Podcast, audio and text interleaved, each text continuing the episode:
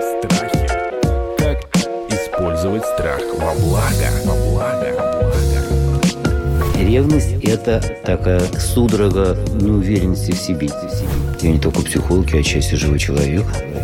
Как распознать, что вот этот мальчик, который так лестно тебя ревнует, через пять лет тебя грохнет?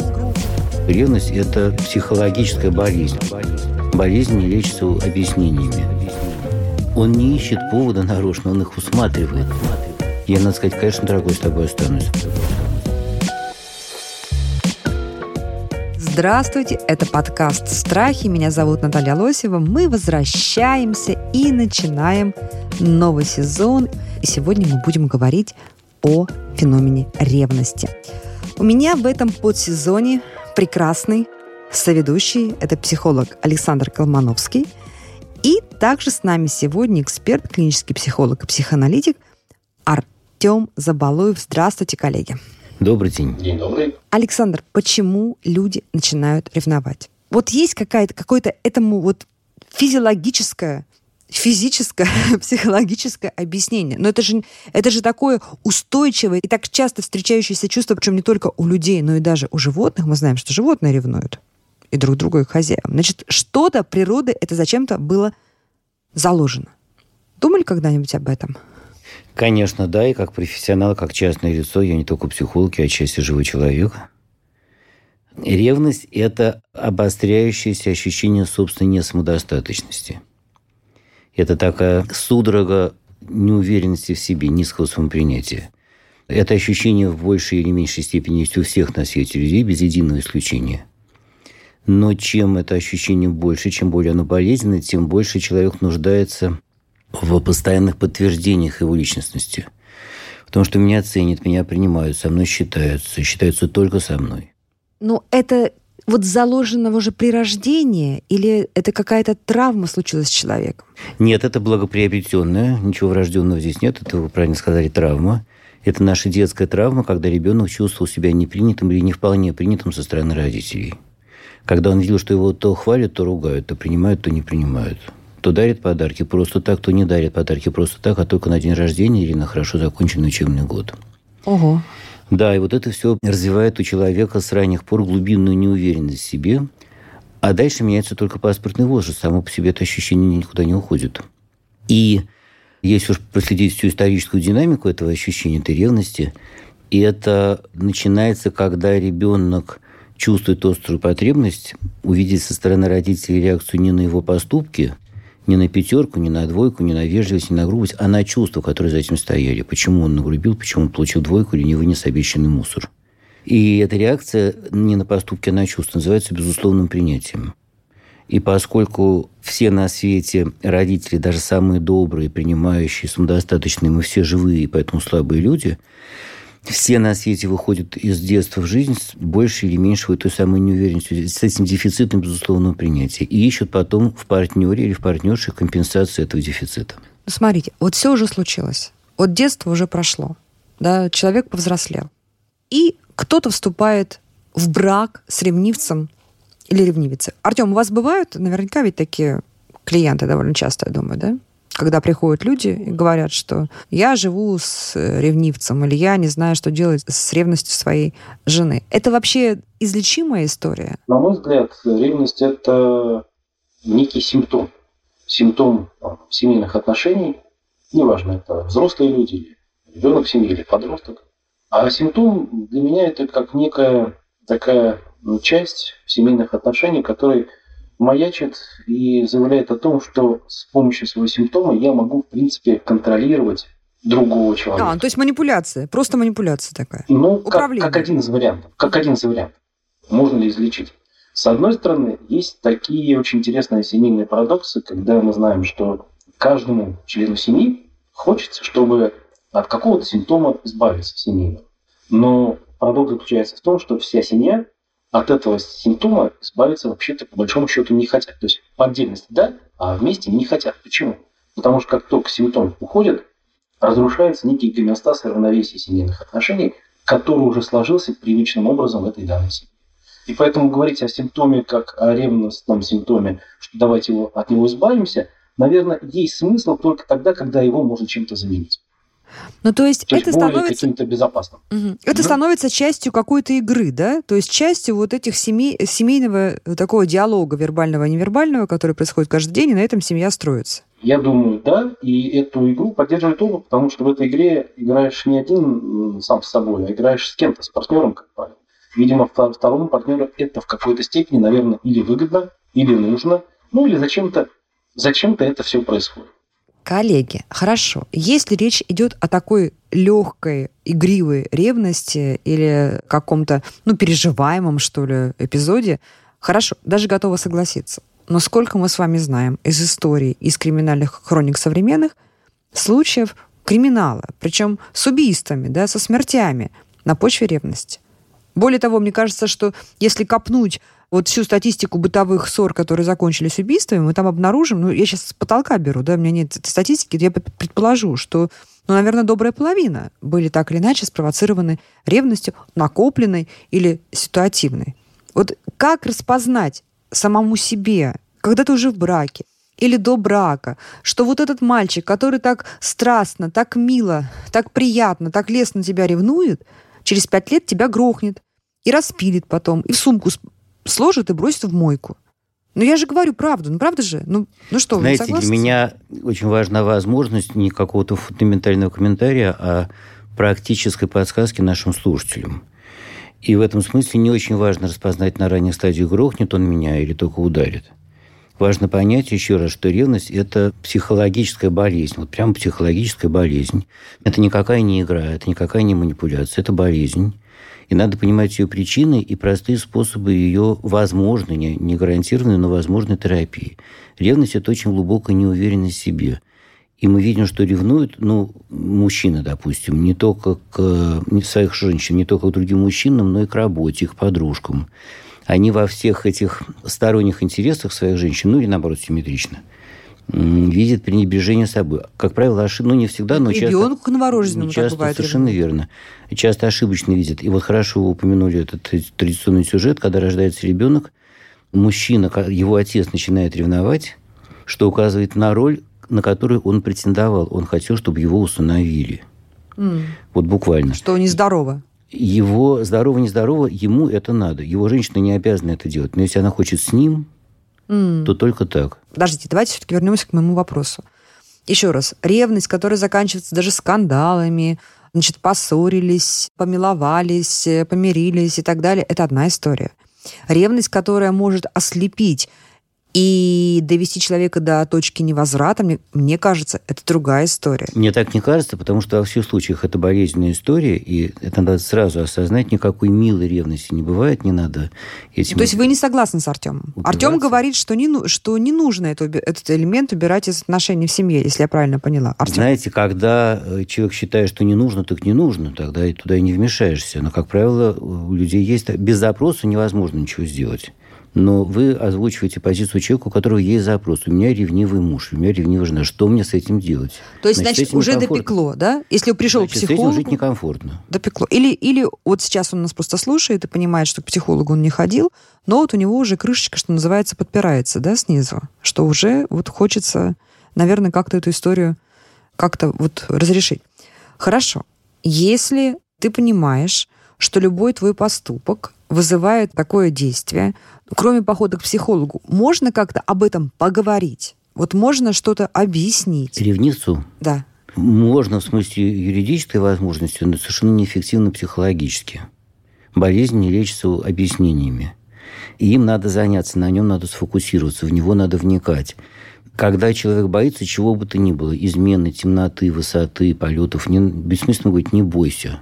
Это его страхов не утешит. Надо посмотреть, насколько, ну, если от лица женщины рассуждать, насколько в ее силах в него вложиться так, чтобы он перестал бояться своей незначимости для нее. Артем, а были у вас такие клиенты, которые, напротив, специально провоцировали ревность э, своего супруга или супруги? Ну, знаете, там в интернете пофлиртовал, э, комплимент подружке сделал, случайно там оставила телефон, на который приходит уведомление из Тиндера. Ну, мало ли, знаете, мало ли способов э, намекнуть возлюбленному или супругу, с которым ты живешь много лет, что, знаешь, дорогой, тут конкуренция на меня-то есть, или супруги. И это, мне кажется, тоже не вполне здорово, или это тоже часть такой нормальной игры для по освежению чувств? Если мы говорим просто о ревности как неком событии, которое происходит, ну, кто-то дал намек в отношениях, да, кто-то с кем-то пофлиртовал. Или это ревность как действительно манипуляция. То есть здесь мы можем рассматривать разную ревность. Если это действительно как зависимость, там, болезнь или что-то еще, это одно. Если это как игра, манипуляция, это другое совершенно. Ну да, такие клиенты встречаются. Работа с ревностью, конечно, стоит работать, если есть такой запрос, или у того человека, который приходит с этим запросом, с этой ревностью, или тот, кто живет с человеком, который ревнивый. Вопрос не в том, что полностью убирать а, возможно, есть смысл заменить ее на более ну, осознанное явление, что происходит, почему это приводит, почему это приводит к ревности, да, то есть какие-то события, и зачем нужно каждому из этих человек, ну, или там, одному из этих человек ревновать. То есть какой он испытывает от этого там, вторичную выгоду, например, да, для чего Хотя в моей практике были разные совершенно. А расскажите, вот какие вторичные выгоды, например, могут быть из вашей практики? Ну, опять же, я сказал про контроль, про некий способ контролировать своей ревностью другого, запрещая ему жить своей собственной жизнью, запрещая ему развиваться так, как он хочет развиваться. Ну, например, что там, не, не, не, не отпускаю тебя на рыбалку или не отпускаю тебя да, с подружками потому в театр. что там будут там другие там люди, другие женщины, мужчины там и так далее, пятое, десятое. Или я не отпускаю тебя там заниматься спортом, потому что в спортзале вам будут девушки, мужчины и так далее, зависит от того, кто там кому ревнует, скажем. Да? Но это, конечно, может привести к неким, ну, таким ну, напряженным стычкам в отношении семьи. Потому, ну, в любом случае для меня всегда любая семейная система или семейные отношения – это некое, некий способ взаимодействия друг с другом через какие-то ну, процессы. Я люблю слово «игра».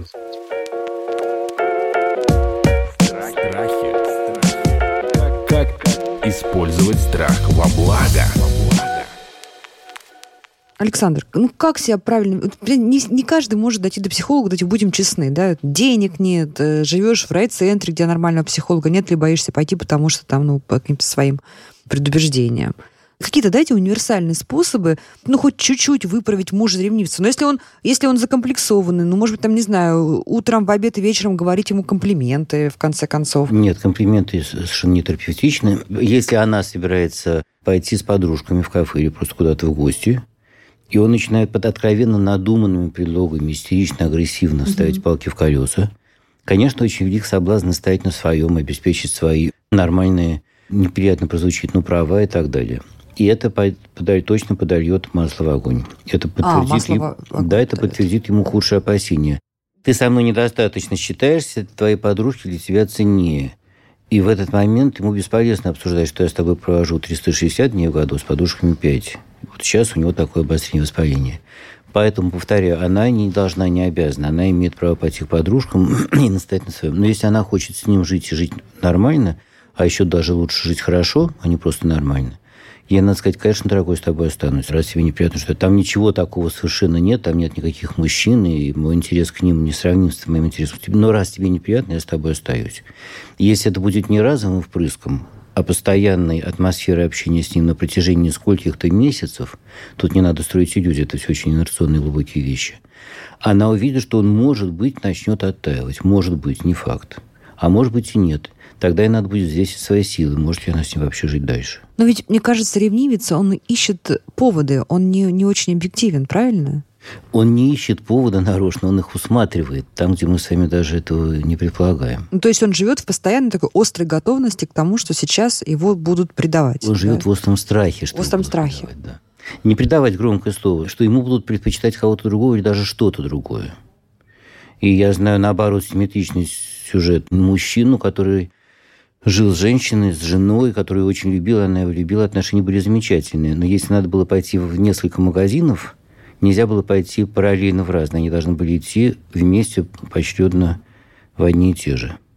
И он от этого очень страдал и мучился, и пытался объяснить ей, что это нецелесообразно, это потеря времени, что будет, если мы пойдем порознь в разные магазины, и это усиливало ее ну, можно сказать, истерику. То есть она боялась, что прям там, в магазине, между прилавками его кто-то соблазнит? Нет, нет, а нет, нет. Она боялась, что он пойдет в магазин без нее с облегчением.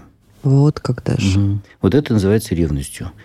И если говорить о шкале, то действительно это просто разные силы ревности, которые связаны, как я уже сказал, с тем, что в принципе этот страх есть у нас у всех, без единого исключения. Но кто-то все-таки выходит в жизнь с детства более насыщенным, более напитанным этим родительским принятием, а кто-то менее. И кроме того, эта разница падает на разную генетику, на разные психотипы, психофизические конституции, поэтому у нас у всех это этот страх выражен по-разному. Слушайте, а были ли у вас в практике такие истории, когда вот приходит к вам пара, которая приходит с запросом вот на то, что присутствует в отношениях вот эта патологическая ревность, и вдруг вы в работе понимаете, что а ревность, они беспочвенная, и, условно говоря, там жена просто интуитивно или по каким-то там признакам и обрывкам и вот этой пыли, оставленной после попыток шифроваться, подсознательно или осознанно складывает картину и понимает, что все-таки ее ревность не беспочвена. Был такое? Ну, скажем так, конечно, бывают просто сюжетные такие ситуации, когда действительно у кого-то из партнеров обнаруживается сторонний сексуальный интерес или даже связь. И я бы не назвал, ну, можно э, болезненную реакцию на это тоже назвать ревностью, но я бы сегодня обсуждал ревность именно как психологическую патологию саму по себе. На сексуальную активность партнера будет болезненно реагировать на более-менее любой человек, даже не, не тот, кого мы называем ревнивцем. Но эти сюжеты переносятся тоже с разной болезненностью в зависимости от фона, от контекста. Если они по-настоящему близкие, если они настоящие друзья, и если женщина чувствует, что мужчина в нее вникает, что он ей интересуется, ее отношениями с ее родителями, с ее подружками, что она делает, когда она дома одна – и на этом фоне она узнает про его какую-то другую связь. Это, конечно, тоже очень болезненно, все-таки легче переносится. А вот если она видит, что на нее каждый вечер смотрит пустыми глазами, если говорит то только о себе, то неохотно, и на этом фоне возникает сторонний сюжет. Вот это сильный удар. Мы обязательно поговорим в отдельном эпизоде о супружеских изменах, уже прицельно. Ну хорошо, Артем, какая ваша статистика? По разрешению... Нет, это... нет статистики. Ну, я имею в виду ваш, вашей практики, вашей практики по излечению, так сказать, патологической ревности в отношениях. Когда вам удается получить какую-то там дол- длительную ремиссию, и пара выдыхает и живет какое-то время вот без этих стрессов ревности? На мой взгляд, здесь еще важно понимать, что сама ревность, как ощущение или это чувство такое, да, оно очень бессознательно. То есть оно фактически не осознается, и тогда, на мой взгляд, это некое рациональное чувство, которое трудно объяснимо самим человеком. То есть несознавание того, что, может быть, я ревную до такой степени, что другого от этого может быть плохо. И не только другому, но и мне самому в, этом, в этой ревности жить тяжело. И тогда, если мы говорим о неких комплексах, которые такие иррациональные, то есть некое заряженное такое ядро, которое внутри психики существует человека, разобраться в этих комплексах, понять, что приводит к этому ощущению или к этому чувству, которое вызывает вот эту сильную заряженность в виде вот этого, ну, ревнивого вот этого состояния, да, что такое происходит, чего человек на самом деле боится, какие у него страхи по этому поводу есть. Действительно остаться без кого-то, то есть без этого партнера, или остаться одному, или невозможность остаться вообще в этом мире своими чувствами, своими переживаниями. Смена партнера, Александр, может исцелить от ревности? Или человек, имеет тот человек, который ревнивец, который страдает вот этой ревностью. Может быть так, что с одним человеком он страдал ревностью, а с другим как-то раз и доверие есть, и в себе уверен. Нет, не может, потому что это не вопрос отношений именно с этим конкретным человеком. Сам, это вопрос внутреннего собой. состояния, да. Представим себе двух девочек, 8-10-летних, совершенно одинаковой комплекции. Ну, не знаю, какой, допустим, какие-то очень пухленькие. И одну из них отец – очень привечает, очень приголубливает, как ты мне нравишься, какая ты хорошенькая, как мне с тобой хорошо. Совершенно искренне, простодушно. А другую, выражаясь научно, подгнабливает. Как можно так за собой не следить, куда ты, извините, со своей попой лишнюю булку на ночь, поглядите, гость во что вырядился. И вот они обе э, в школе, допустим, на перемене. И компания куда-то пошла, обеих их с собой не позвав. Понятно же, что вторая будет на это реагировать более болезненно или на какой-то мальчишеский смешок у себя за спиной. Вот это и есть глубинная неуверенность в себе. Ощущение, что я – это что-то не то. Не что-то такое, с чем можно считаться, с моими чувствами, с моими обстоятельствами и так далее. Знаете, как это проще всего проиллюстрировать совсем бытовым примером? Вот женщина говорит, ну как, хорошо я приготовила, вкусно, тебе нравится? У мужчины нет возможности сказать, знаешь, что-то не то, не очень. Да, и это вот потребность казалось бы, это не вопрос там, отношений или любви, но это ровно тоже психологический механизм. Это потребность подтвердить мне мою состоятельность. Поэтому не всегда говорите правду близким людям. Ну что, друзья, мы сегодня поговорили о ревности в первом эпизоде нового сезона, в подсезоне «Претензии в семье» с моим прекрасным соведущим Александром Колмановским и нашим сегодняшним гостем, экспертом, клиническим психологом, директором психологического центра, психоаналитиком Артемом Забалуевым. Это был подкаст «Страхи» Наталья Лосева. Подписывайтесь. Подписывайтесь на подкаст на сайте ria.ru в приложениях подкаст с Web Store и Google Play. Комментируйте и делитесь с друзьями.